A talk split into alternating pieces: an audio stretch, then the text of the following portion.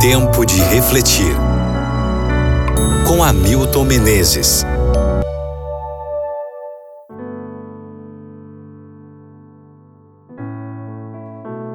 Lucas capítulo 11, versículo 2. Jesus lhes disse: Quando vocês orarem, digam Pai. Em resposta ao pedido dos discípulos, ensina-nos a orar, Jesus lhes ensinou o Pai Nosso ou a oração do Senhor. Em contraste com aquelas orações compridas e infindas repetições, ensinadas pelos rabinos, a oração que Jesus ensinou é breve, expressiva, completa. Ela contém apenas 70 palavras. Mas um novo elemento foi introduzido. Trata-se de uma nova expressão pela qual Jesus ensinou seus discípulos a se dirigirem a Deus como Pai. Queria impressioná-los com a necessidade de comunhão íntima de familiaridade e proximidade com Ele. No Antigo Testamento, Deus é chamado de Pai apenas sete vezes, e em todos esses casos é Israel como nação que lhe fala.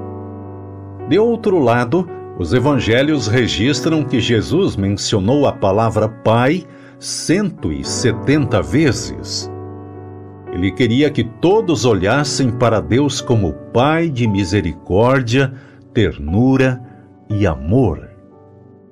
Não sei qual é a expressão que você usa para começar suas orações. Escuto algumas vezes na igreja orações dirigindo-se a Deus assim: Grandioso, Altíssimo e Soberano Senhor. Essas expressões não estão erradas em si porque falam da grandeza de Deus, mas perdemos em termos de proximidade e intimidade. Elas colocam Deus muito distante. Sentimos-nos longe, pequenos, lá embaixo, ao pé de uma longa escada. E Deus, lá em cima, difícil de ser alcançado. Ele nem se aproxima, nem nos enxerga direito. Chamar a Deus de Pai é uma demonstração de dependência. É também uma expressão de segurança e confiança. É a percepção de nossa necessidade e de completa dependência de Deus. Na hora difícil de grande necessidade e angústia, o próprio Jesus, no jardim do Getsemane, dirigiu-se a Deus com a expressão Abba era simplesmente a demonstração de um relacionamento vivido por ele.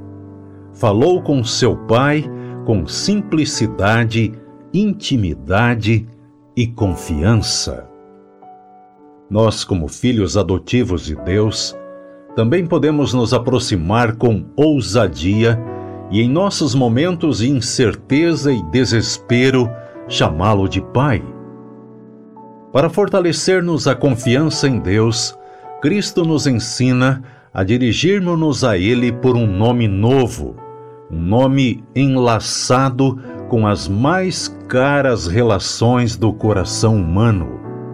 Concede-nos o privilégio de chamar o infinito Deus de nosso Pai. Pronunciado ao pedir seu favor ou bênçãos, soa-lhe aos ouvidos como música. Reflita sobre isso no dia de hoje e ore comigo agora.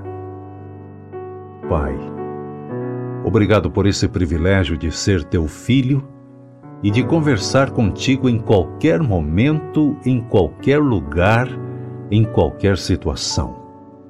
Obrigado porque sempre estás disposto a ouvir a minha voz e atender às minhas orações. Eu te louvo, Pai, em nome de Jesus. Amém.